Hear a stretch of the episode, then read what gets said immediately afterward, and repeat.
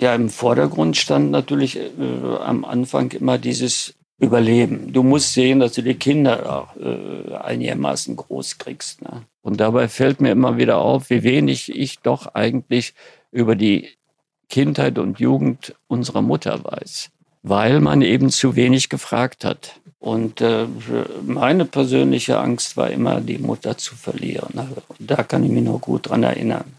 Und äh, ja, ja. ja, das sind so Dinge, die, die, die mir so in Erinnerung bleiben und äh, ja, wo ich sage, Mutter, das hast du gut gemacht, danke dir. Ingo Stoll Audiografie. Das Leben erzählt die schönsten Geschichten. Einer der bewegendsten Momente in meinem Leben. Da gibt es so viele Sachen zu erzählen. Ich jetzt schon wieder eine Gänsehaut. Gab kein Strom, kein Wasser, keine Kanalisation. Die Geburt meiner Tochter. Den Tod unserer Mutter. Dass ich heute der bin, der ich bin. Und das ist die Inspiration.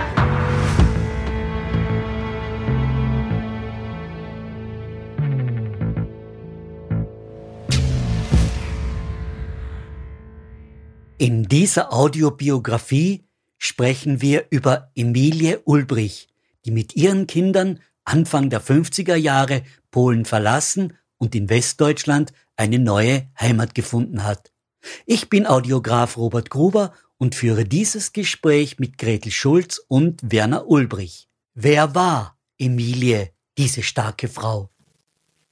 Ja, wir unterhalten uns über unsere Mutter Emilie und äh, ich denke, dass wir einfach auch mal zurückgehen, ja, zu ihrer oder zu ihrer Kindheit, beziehungsweise versuchen herauszufinden, warum diese Frau diese Kraft hatte, am Ende mit 93 Jahren, sechs Kindern ohne Mann, ja, diese schwierige Zeit überstanden hat und das Vermächtnis ihres Mannes auch äh, eingelöst hat, indem sie immer bemüht war, das Beste aus ihren Kindern zu machen. Das ist also die Emilie und ich denke, das war ja auch dein Vorschlag, dass mhm. wir zunächst mal zurückgehen, äh, ja, in ihre Kindheit beziehungsweise auf ihre Herkunft aufmerksam machen, weil mhm. das ist ja auch immer sehr interessant zu wissen, woher stammt diese starke Frau, mhm. unsere Mutter. Wann ist denn die Emilie geboren? Die ist geboren am 31. März 1908. Und zwar in Mariendorf. Das ist äh, ein Dorf auf deutschem Gebiet, heißt heute Mariak und ist natürlich ein Teil Polens geworden. Das ist ja, liegt ja in Niederschlesien, oder? Das ist, gehört zu Niederschlesien, ja. Weiß man denn mehr über die Herkunft von Emilie? Äh, wisst ihr, etwas zum Beispiel über eure Großeltern? Also über ihre Familie und die Familie ihres Mannes wissen wir natürlich sehr wenig, weil wir damals, als sie bei uns gelebt hat, jung waren und eben diese Fragen nicht gestellt haben. Bis 1964, wo sie dann äh, gestorben ist. Weil das interessierte junge Leute ja gar nicht. Ne? Man hat sich ein bisschen mit der alten Frau beschäftigt und aber ja, leider auch einiges verpasst. Und Foto, auf Fotos konnte man ja nicht zurückgreifen, weil, äh, weil sie ja gar kaum was mitgenommen haben aus der alten Heimat und vom Frühjahr. Außerdem hatten die auch gar kein Geld, um Fotos machen zu lassen. Mhm. Jetzt eine Frage an die Gretel. Eure Mutter ist 93 Jahre alt geworden und ich habe im Vorgespräch gehört, dass in erster Linie du sie gepflegt hast. Magst du ein bisschen mehr darüber erzählen? Ja, ich habe sie gepflegt ein paar Jahre. Habe ich auch gerne gemacht. Und sie war auch sehr bescheiden und Im Anfang war es ein bisschen schwieriger, aber sonst ging alles immer ganz gut. Ich bin dann auch zu ihr gezogen, weil sie ein bisschen Angst hatte allein und dann habe ich sie versorgt. Und sie war eigentlich immer ganz lieb und ruhig. Im Anfang, ja, da hat sie noch ein bisschen, war sie noch ein bisschen energisch, aber hinterher hat sich das alles gelegt und sie war zufrieden, dass ich da war. Und ab und zu kam auch mal mein ältester Bruder und hat sie versorgt. Und die anderen sind auch schon mal eingesprungen. Mhm. Ja, und hm. ich war dann bis äh, 2001 bis zum Schluss bei ihr. Nur die letzten Tage musste sie noch mal ins Krankenhaus und dann kam sie nicht mehr zurück. Da ist sie dann verstorben. Ja, vielleicht kann ich dazu auch noch was sagen zu dieser Zeit der Pflege, weil ich ja in Attendorn auch beschäftigt war.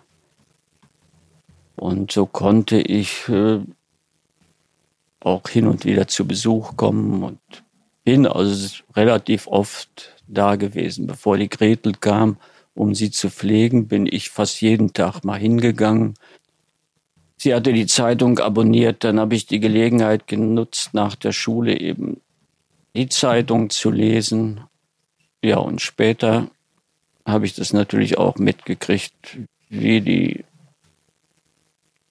Gretel, unsere Schwester, mit ihr umgegangen ist. Das war wirklich ein sehr, sehr gutes Verhältnis. Ich kann das gut vergleichen, weil ich zurzeit ja meine 92-jährige Schwiegermutter pflege und weiß, was für eine, was für ein Kraftakt und was für ein Aufwand notwendig ist, um einen so alten Menschen einigermaßen zu pflegen. Darüber hinaus war ich einmal da,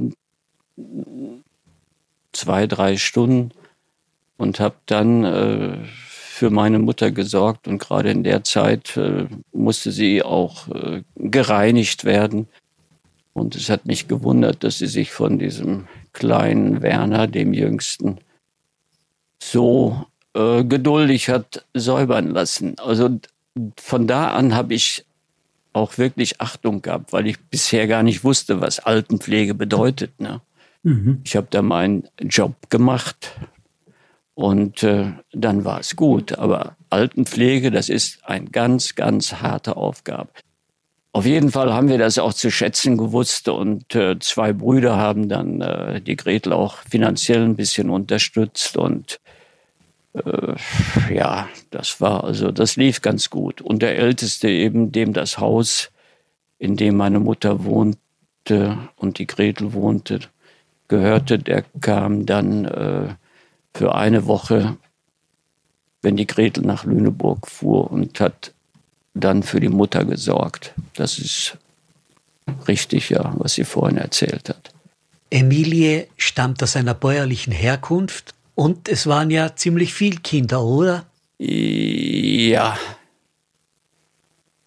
Ähm, jetzt weiß ich gar nicht, wie viele Kinder in in ihrem Haus waren, wie groß die, ihre Familie gewesen ist. Aber das müssen wohl auch so elf Kinder gewesen sein. Mhm.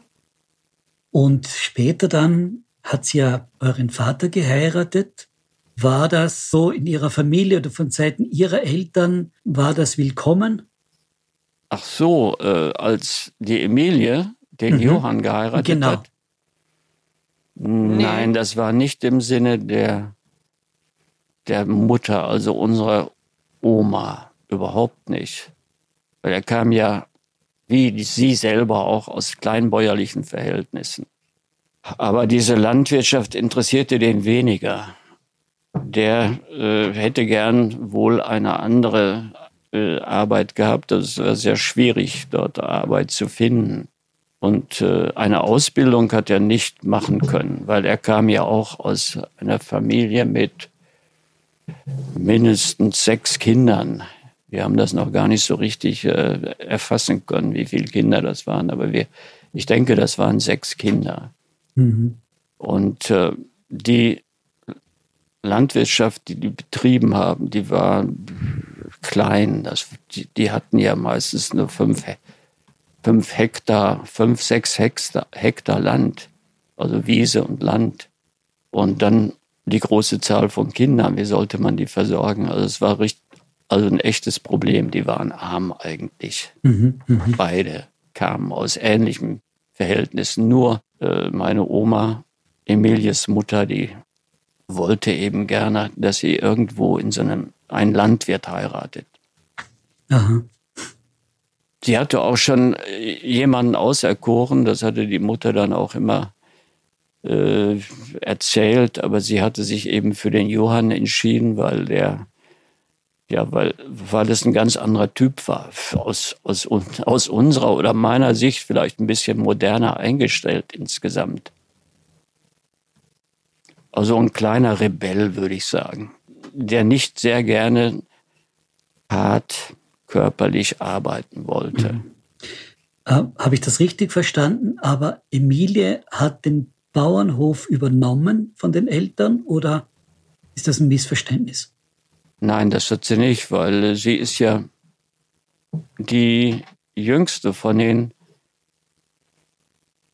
fünf Mädchen wir haben ja dieses eine Bild, ne, das einzige Bild aus, aus dem Jahre, was hatte ich gedacht, 24 vielleicht, aus dem Jahre 24. Da sind also sieben Geschwister von meiner, von unserer Mutter drauf. Auf diesem Foto, das du ja auch bekommen hast. Ne? Also sieben äh, Geschwister, das heißt, äh, fünf Mädchen und drei Buben. Das sind insgesamt acht Jahre mit Emilie. Mhm. Aber die waren elf. Ja, die waren noch nicht da, liebe Schwester. So. die waren noch nicht geboren. Und wir haben doch gerade noch ausgerechnet, ja. dass ihre Mutter Marie, unsere Oma, mit 47 Jahren den Kurt geboren hat, den jüngsten Sohn geboren hat. Das ist ja auch eine interessante Geschichte, weil meine Mutter als jüngste der Mädchen, die zu Hause war, auf dem Bauernhof, dass die für diesen Jungen sorgen musste. Wohlgemerkt, die Oma war 47, als der Kurt geboren wurde. Mhm. Also die hat praktisch die ja, Aufzucht, sagen wir mal, der Emilie übertragen. Die musste vorher schon für den Gustav sorgen, der wie viel? Gustav und er. Ich glaube, zwei Jahre vorher geboren war. Nee, der Ernst. Also die, die letzten, die nicht auf dem Foto sind, sind Gustav, der ist äh, 1916 geboren, der Ernst ist 1921 geboren und der Kurt ist 1923 geboren. Und die Mutter dieser drei Brüder, also die Mutter Marie, unsere Oma Marie, die ist 1874 geboren. Also sie waren, sie waren diese drei äh, letzten, die sind eben relativ spät geboren. Gretel wollte noch etwas ergänzen, so wie ich das mitbekommen habe. Nach der Emilie sind dann noch fünf Jungs. Brüder. Ja.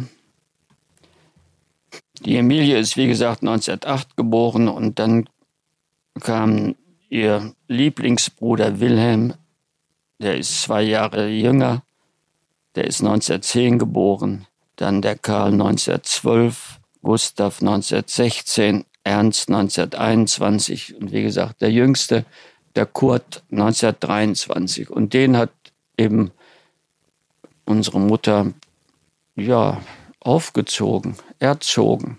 Da fühlte sich offensichtlich die Marie, ihre Mutter, wiederum nicht so sehr für verantwortlich. Das hat sie mir jedenfalls gegenüber hin und wieder erzählt. Ne? Mhm. Deswegen konnte die auch verhältnismäßig gut mit Kleinkindern umgehen und ist von daher auch häufiger als Babysitter äh, geholt worden.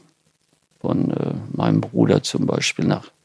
Der holte sie ab und dann hat sie die zwei, später drei Kinder beaufsichtigt, während sie dann irgendwo hin mussten zur Veranstaltung oder sonst was. Also die konnte sehr gut mit Kindern umgehen. Das hat sie wahrscheinlich im Umgang mit dem jüngsten Bruder gelernt, der 1923 geboren ist. Und leider, wenn wir schon bei den Brüdern sind, bei den Jüngeren, sind die sind drei im Krieg gefallen, also der 1912 geborene, der 1921 und der 1923. Also der jüngste ist auch gefallen. Weiß man denn ein bisschen mehr über Ihre Jugendzeit, vor Sie geheiratet Bevor sie geheiratet, das weiß ich eigentlich relativ wenig. Da hat sie auch wenig erzählt. Also jedenfalls äh, war das einfach so eine Zeit, wo sie auf diesem kleinen bäuerlichen Betrieb äh, benötigt wurde, beschäftigt wurde. Und wie gesagt, sie wurde auch mit den mit den äh, Jüngsten dort, äh, wurde beauftragt, sich um die zu kümmern sozusagen.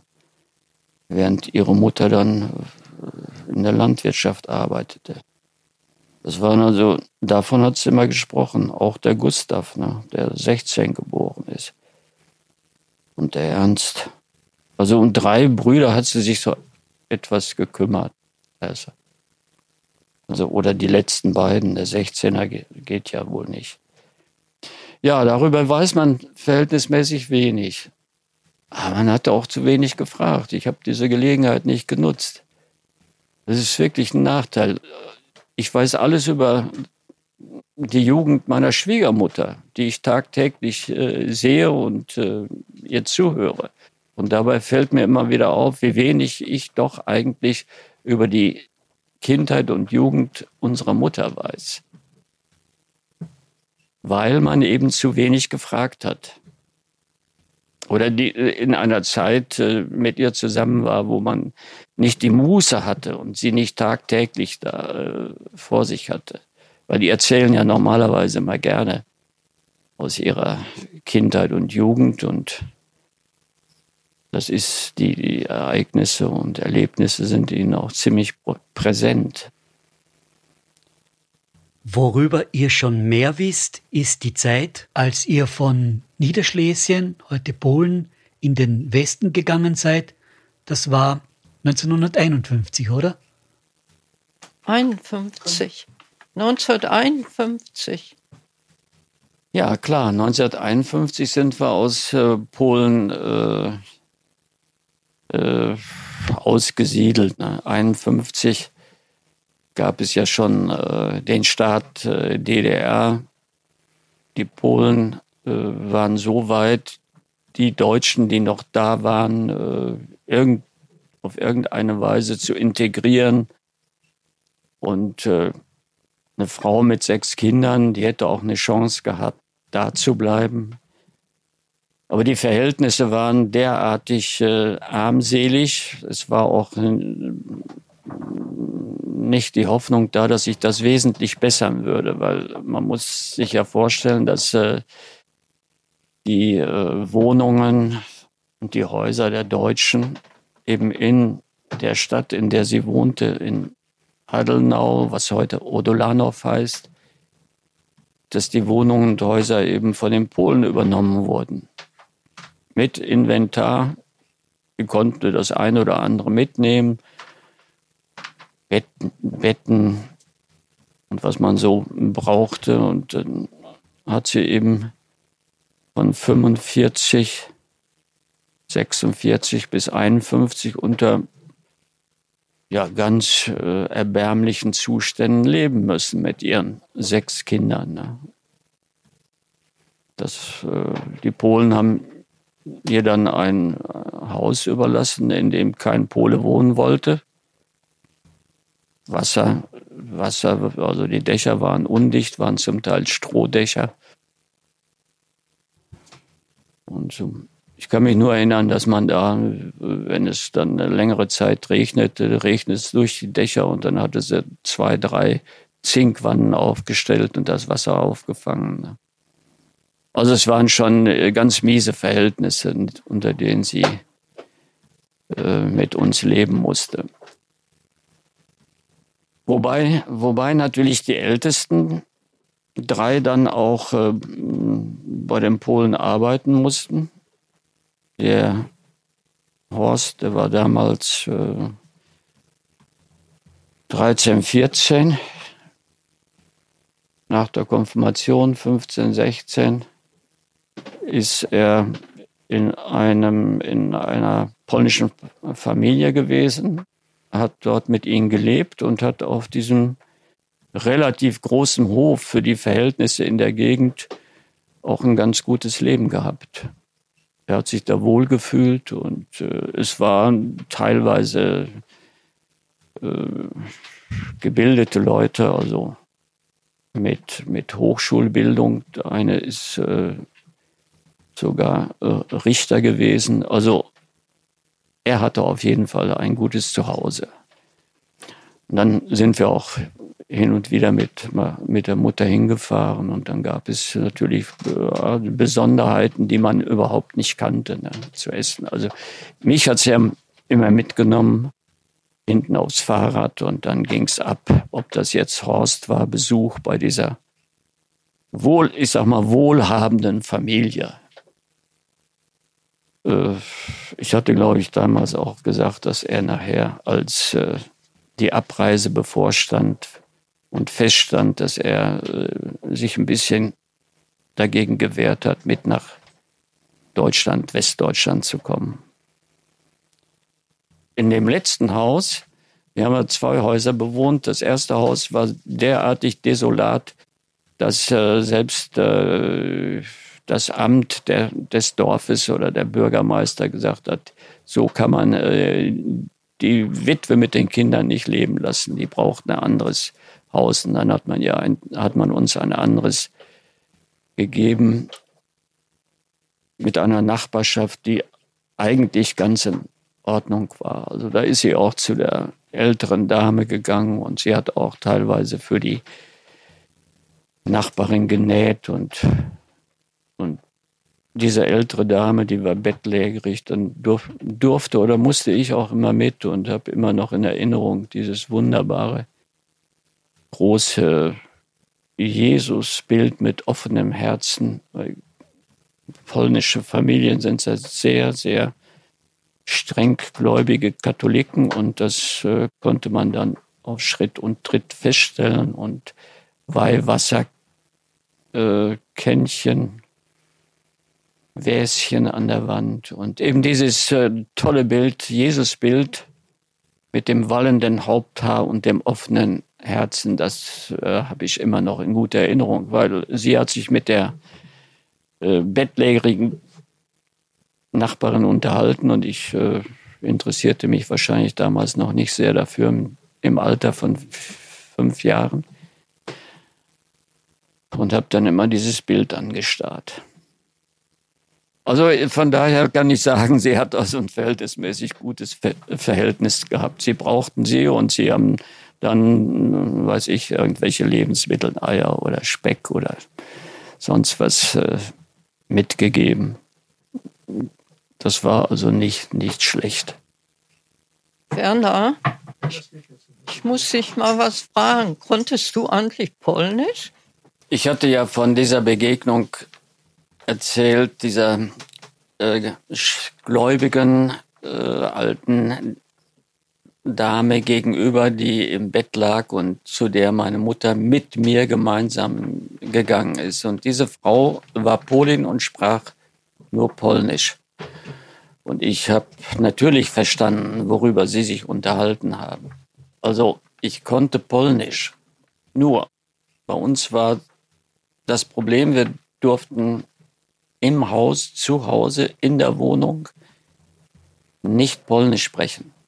Unsere Mutter hat das streng verboten. Wir durften nur Deutsch sprechen. Warum? Warum hat sie euch das verboten? Ja, weil. Damit wir das nicht verlernen. Damit äh, wir, wenn, weil sie von vornherein wusste, ich bleibe hier nicht, ich gehe in den Westen und wenn die in den Westen kommen, dann müssen die Deutsch sprechen können.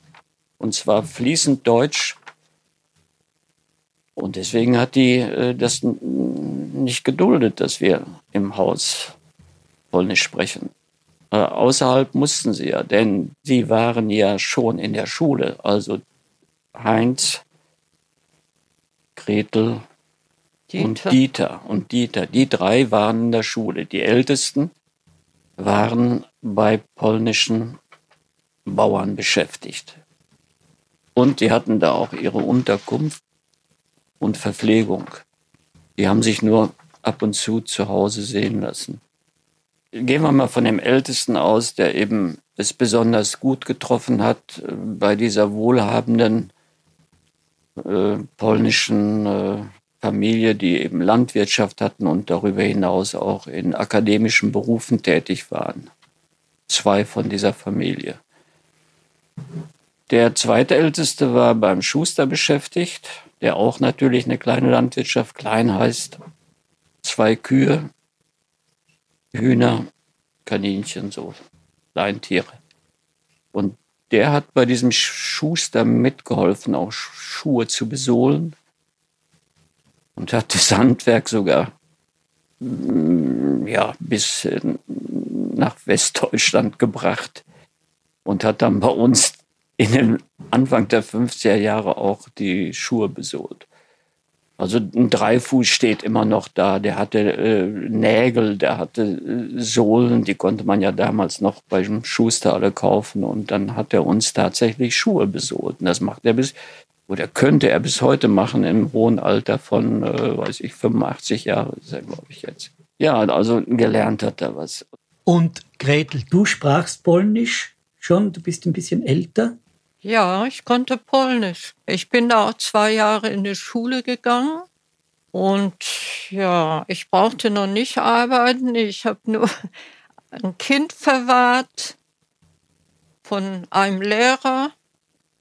Da ist der Werner meinte, der ist schon mal mitgegangen, aber das habe ich vergessen, das weiß ich nicht. Ich habe es nicht vergessen, weil ja. nämlich in diesem Lehrerhaushalt Spielzeug war, Bilderbücher waren.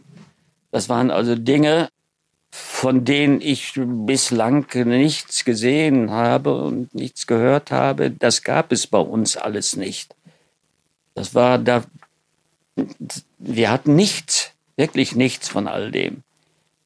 Und deswegen habe ich mich da eigentlich ganz gut gefühlt. Ich kann mich auch noch an den Weg erinnern, äh, den wir immer gegangen sind, bei einem Schmied, Hufschmied vorbei. Und dort hat es mich dann immer hingezogen und ich habe geguckt und ich sehe heute noch die Feuerwanzen massenweise da. Und immer wenn ich eine Feuerwanze sehe, dann denke ich an die vielen, die da in, in, in der Nähe des, des Hufschmiedes waren. Das sind so Details, an die man sich erinnert. Eigentlich äh, seltsam. Ne? Das, also das war dann immer der Weg mit meiner Schwester Gretel zu diesem Lehrerhaushalt mit diesen beiden Kindern. Ja, aber ich habe da so einiges vergessen. Ich weiß das gar nicht mehr.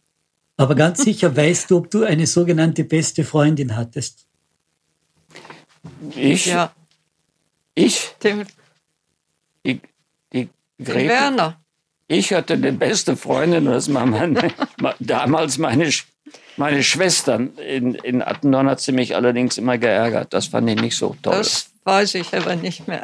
Ja, das sowas weiß man nicht. Aber der, der Opfer ist, weiß das. also, also die, die Frage an Gretel jetzt nochmal, Entschuldigung. Hattest du eine sogenannte beste Freundin? Und äh, wenn ja, was hat euch verbunden?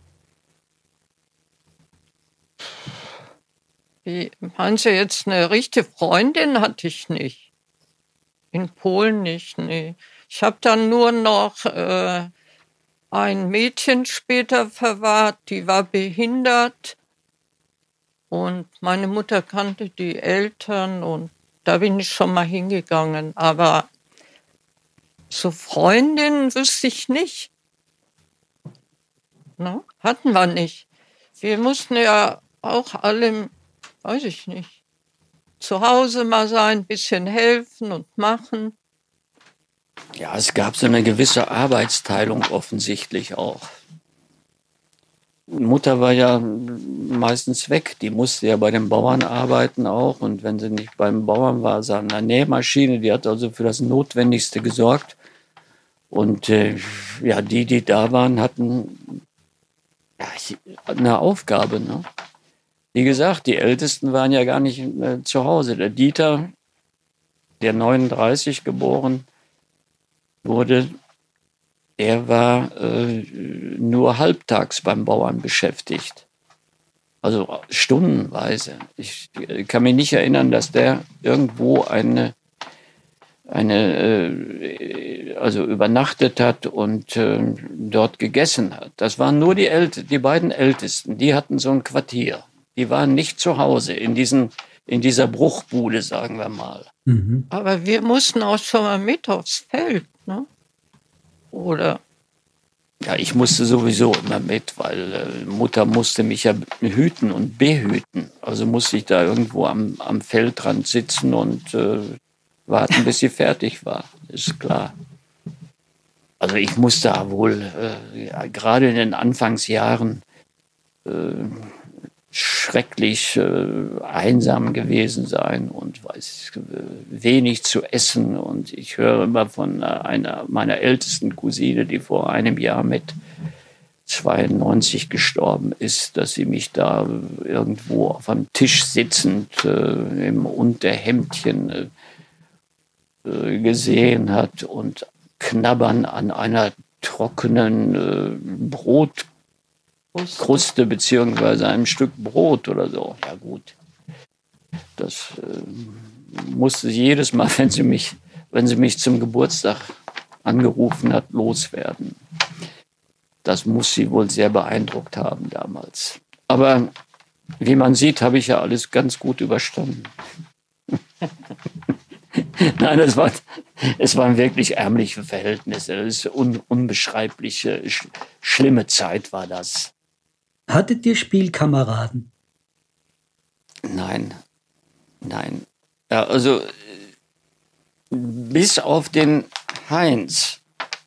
Der Heinz ist der, der anderthalb Jahre älter ist als ich. Der hat also irgendwie es geschafft, äh, Freundschaft zu schließen mit dem polnischen Jungen und er hat sich sehr viel äh, bei denen aufgehalten. Die hatten auch einen landwirtschaftlichen Betrieb, ein bisschen größer. Und der war im, im, im Grunde kaum zu Hause. Der war mehr dort bei dieser Familie. Der Hof lag schräg gegenüber, also der brauchte nur mal eben über die Straße laufen. Und dann war der da. Und wenn die äh, gearbeitet haben, dann war der dabei. Und wenn die gedroschen haben, war der dabei. Und einmal ist er in die äh, Dreschmaschine reingeraten und hat sich eine Fingerkuppe fast abgeschnitten. Zum Glück, zum Glück hing noch ein bisschen, bisschen äh, Haut da dran und Mutter konnte das dann einpacken und eben nach Odolanov in die Stadt, wo ein Arzt war, versorgen lassen beziehungsweise nähen lassen. Und auf diese Weise hat der Arzt es tatsächlich geschafft, die Fingerkuppe zu retten. Das werde ich nie vergessen, weil das ja damals unheimlich viel Aufregung gab. Die, die wurden nicht irgendwie mit einem Notfallwagen transportiert, sondern Mutter musste dann zehn Kilometer mit dem Fahrrad fahren und mit dieser äh, abgeschnittenen Fingerkuppe. Es ist mir ein Rätsel, wie das möglich war, aber sie hat es geschafft. Man sieht nur noch ein klein bisschen daran. Also das ist der Heinz, der immer einen ganz guten Kontakt zu den Nachbarkindern hatte oder Nachbarjungs. Da waren wahrscheinlich zwei Jungs, mit denen er es besonders gut konnte. Der müsste eigentlich noch eine, eine Menge davon äh, wissen. Ne? Ja, also ansonsten gab es äh, diese Kontakte zwischen meinen Geschwistern und dem polnischen jugendlichen Kindern im gleichen Alter nicht. Im Gegenteil, also die äh, Polen haben jetzt natürlich sich an den Deutschen ein bisschen rächen wollen.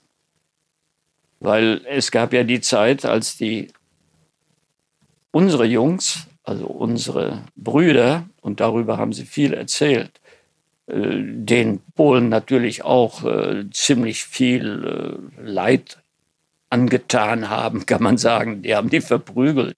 Und jetzt war es eben umgekehrt. Ne? Jetzt gehen wir doch zu der Stelle dann, wo es um, um eure Reise in den Westen geht.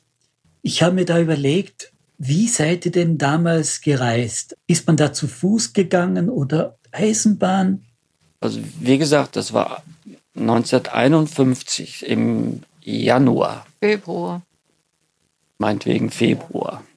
Februar 1951 hat meine Mutter es geschafft, die Ausreise nach Deutschland zu bekommen.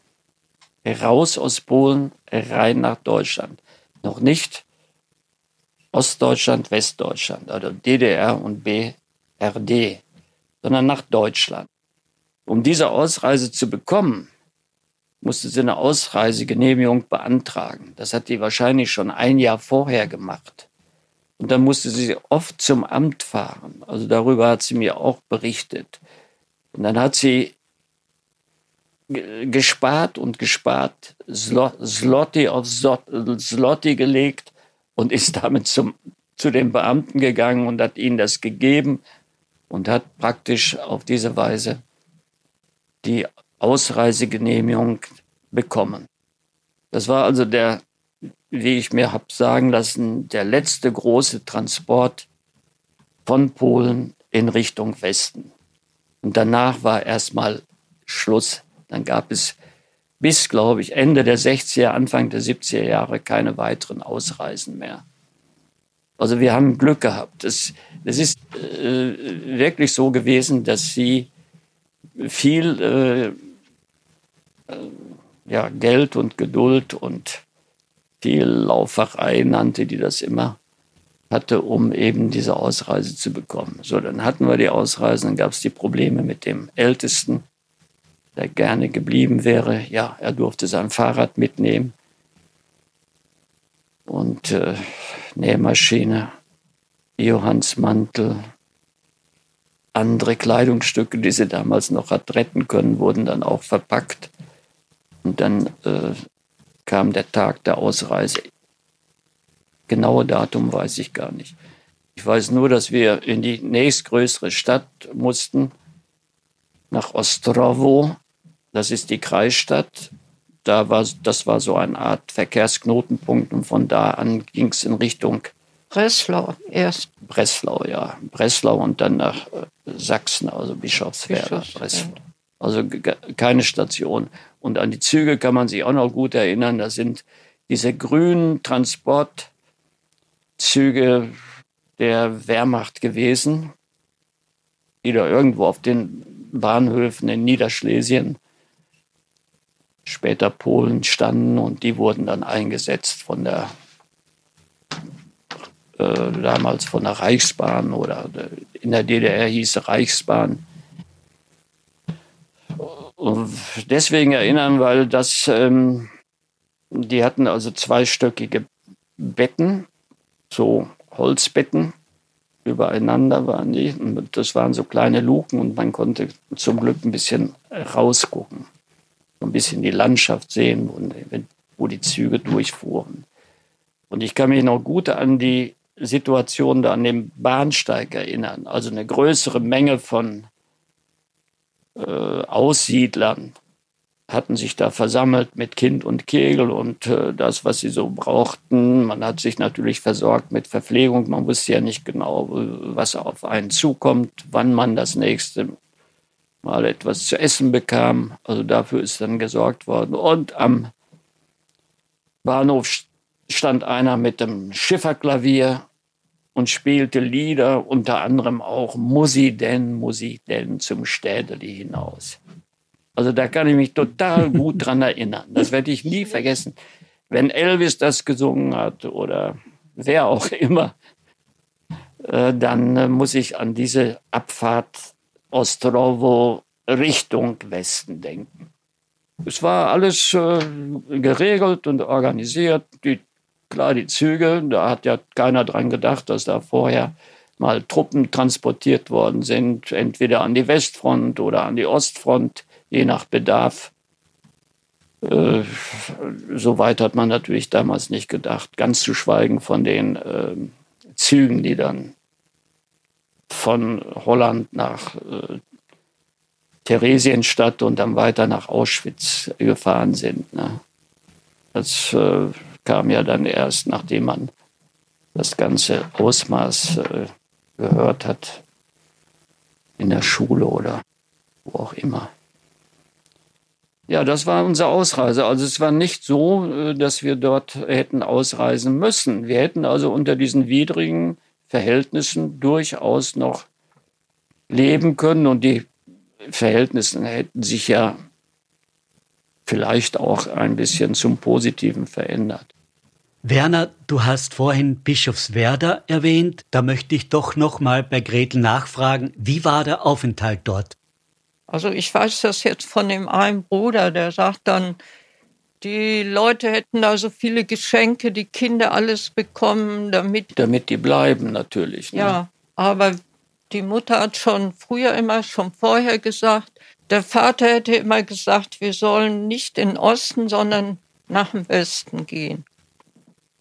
Und dann sind wir weiter nach Friedland ins Lager und da war es, glaube ich, besser. Ne? Da waren dann so große Baracken, dann haben wir Spielsachen gekriegt und alles Mögliche. Und da waren wir auch so zwei Wochen. Und dann ging es weiter nach Siegen.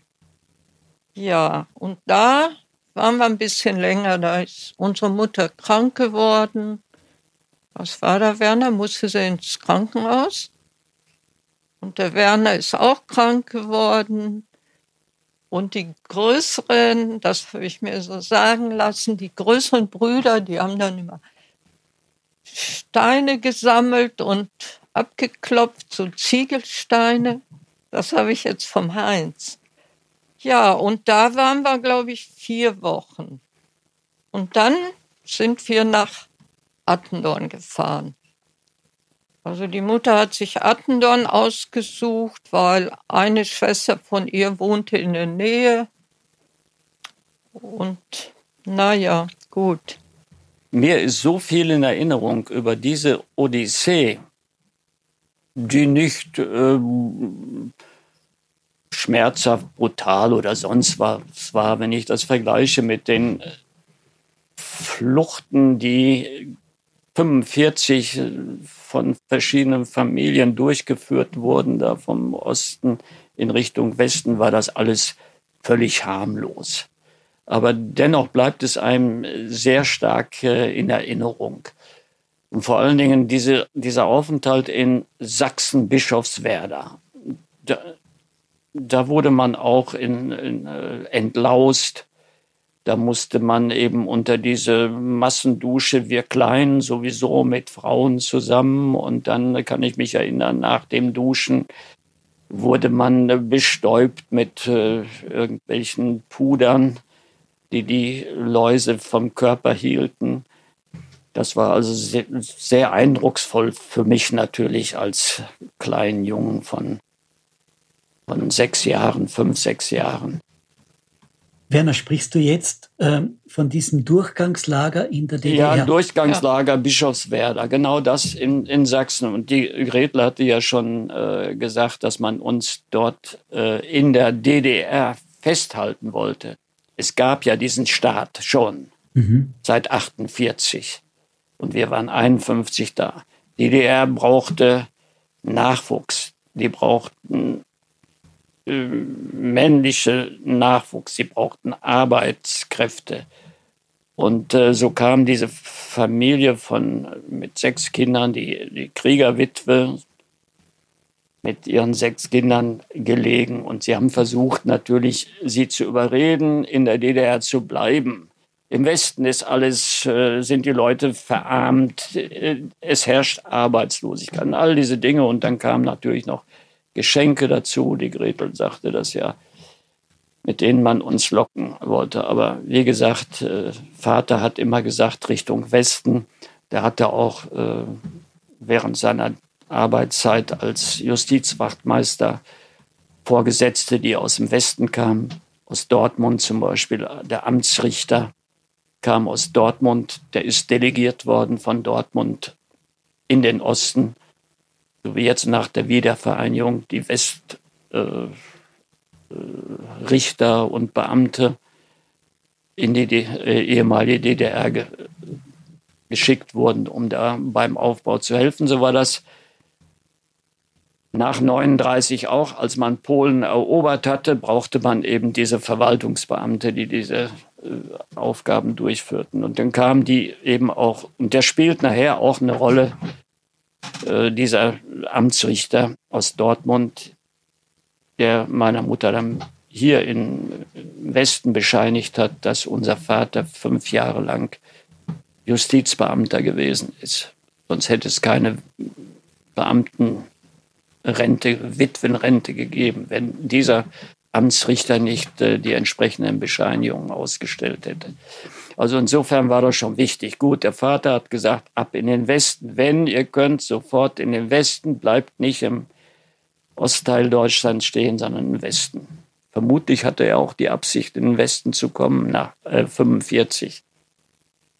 Aber es ist ihm leider nicht gelungen. Na gut, und dann kam ja diese Geschichte mit du Durchgangslager Friedland. Das Lager kennt ja jeder.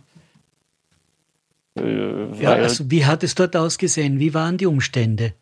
Also in dem Durchgangslager Friedland äh, war äh, alles total gut durchorganisiert. Das heißt, also die Kinder, so wie ich, kamen in den Kindergarten, da wieder mit Büchern konfrontiert, mit Spielen, mit netten äh, Frauen, die einen umsorgten, also Kinderschwestern. Man sagt ja immer, die wären so in den Jahren so äh, schlimm gewesen. Das war in Friedland eben nicht der Fall. Wunderbar.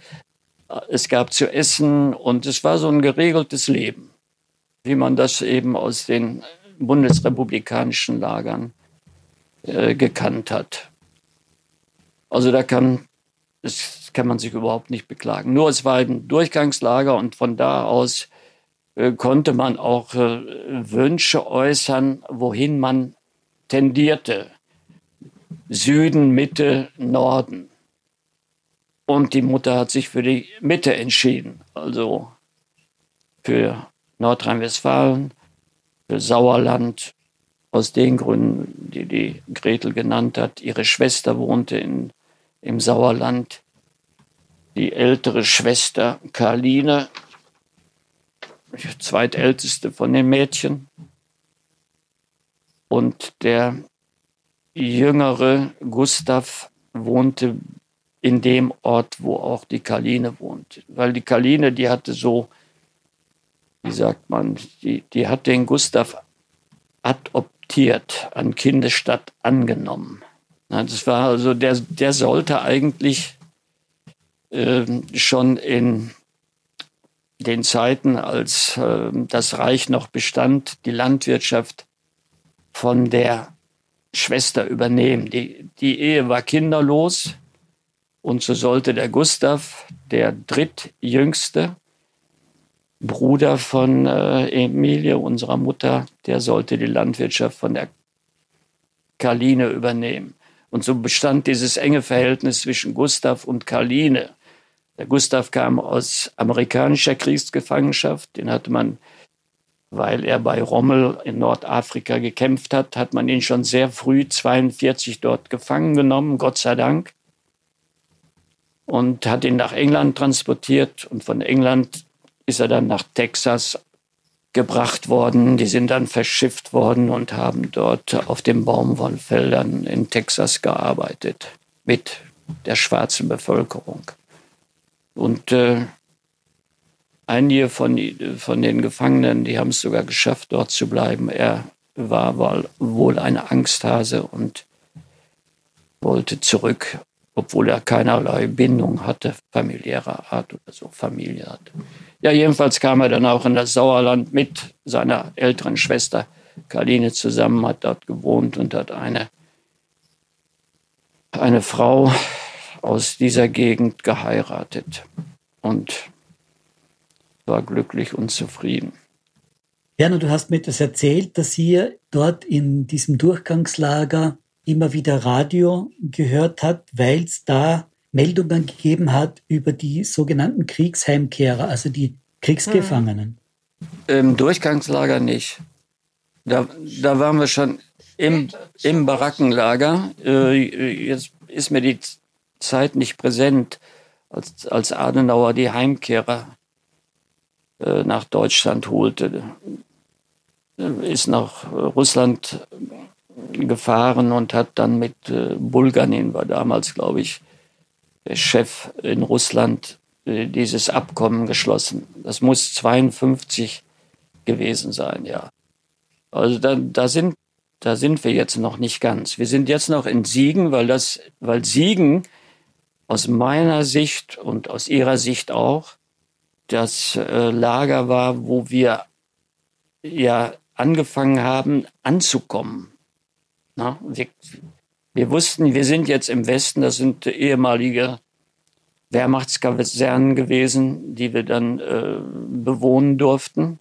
Die waren noch äh, intakt. Siegen war auch äh, zu 60 Prozent zerstört, aber die, diese Anlagen waren noch relativ intakt und drumherum viel Zerstörung und da gab es auch eine Menge zu tun für die Ältesten, weil da konnte man das erste eigene Geld verdienen.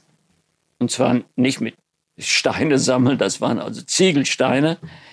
Die wurden dann, ich habe es ja selber auch gemacht, äh, dieser Mörtel wurde abgeschlagen. So. Und dann wurde Stein auf Stein gelegt und dann gab es für jeden Stein einen bestimmten Betrag. Das war das, das eine, was man machen konnte und wo man ein bisschen verdienen konnte. Und das andere war Kabel.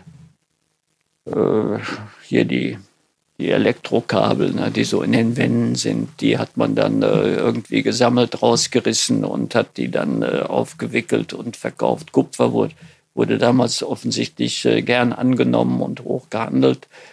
Ja, und dann äh, gab es Geld und was wurde gekauft? Daran kann ich mich noch genau erinnern. Die schleppten auf einmal ein elektrisches Bügeleisen an. Das erste elektrische Bügeleisen. Habe ich übrigens noch habe ich alles bei uns im Haus im Sauerland. Da komme ich jetzt nicht dran im Moment, aber das, da gibt es auch ein Foto.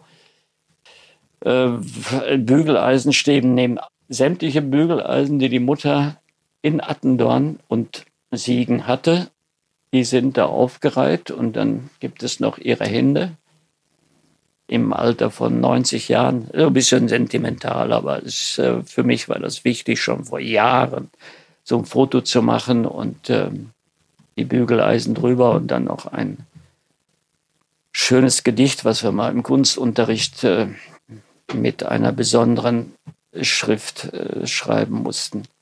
Das ist da drüber. Das sind so Sachen, die würden natürlich, wenn man das äh, schriftlich darstellen äh, würde, auch irgendwo erscheinen natürlich. So, aber das sind die erfreulichen Sachen von Siegen. Und die unerfreulichen, die Gretel nannte das, oder wies darauf hin, Aufenthalt von der Mutter im Krankenhaus. Das war für mich eine Tragödie, weil es hieß da von Seiten der Schwestern, sie äh, leben und Tod auf der Kippe. Sie, sie könnte auch sterben daran. Das wäre wär für mich also äh, sechs Jahre alt. Das wäre eine, eine Katastrophe gewesen. Also diese, diese Ängste, die man damals ausgestanden hat. Ne? Und die Gretel sagt, ich, wäre, ich bin krank gewesen, daran kann ich mich gar nicht mehr erinnern. Ich kann mich nur erinnern, dass die Mutter im Krankenhaus lag und wirklich schwer krank.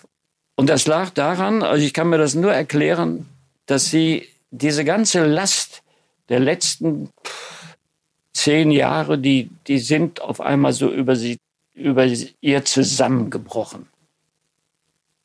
Dass die dann so plötzlich äh, krank wurde. Gretel, weißt du, woran eure Mutter damals erkrankt ist? Ja, die hatte eine schwere Grippe mit hohem Fieber. Mehr weiß ich aber auch nicht.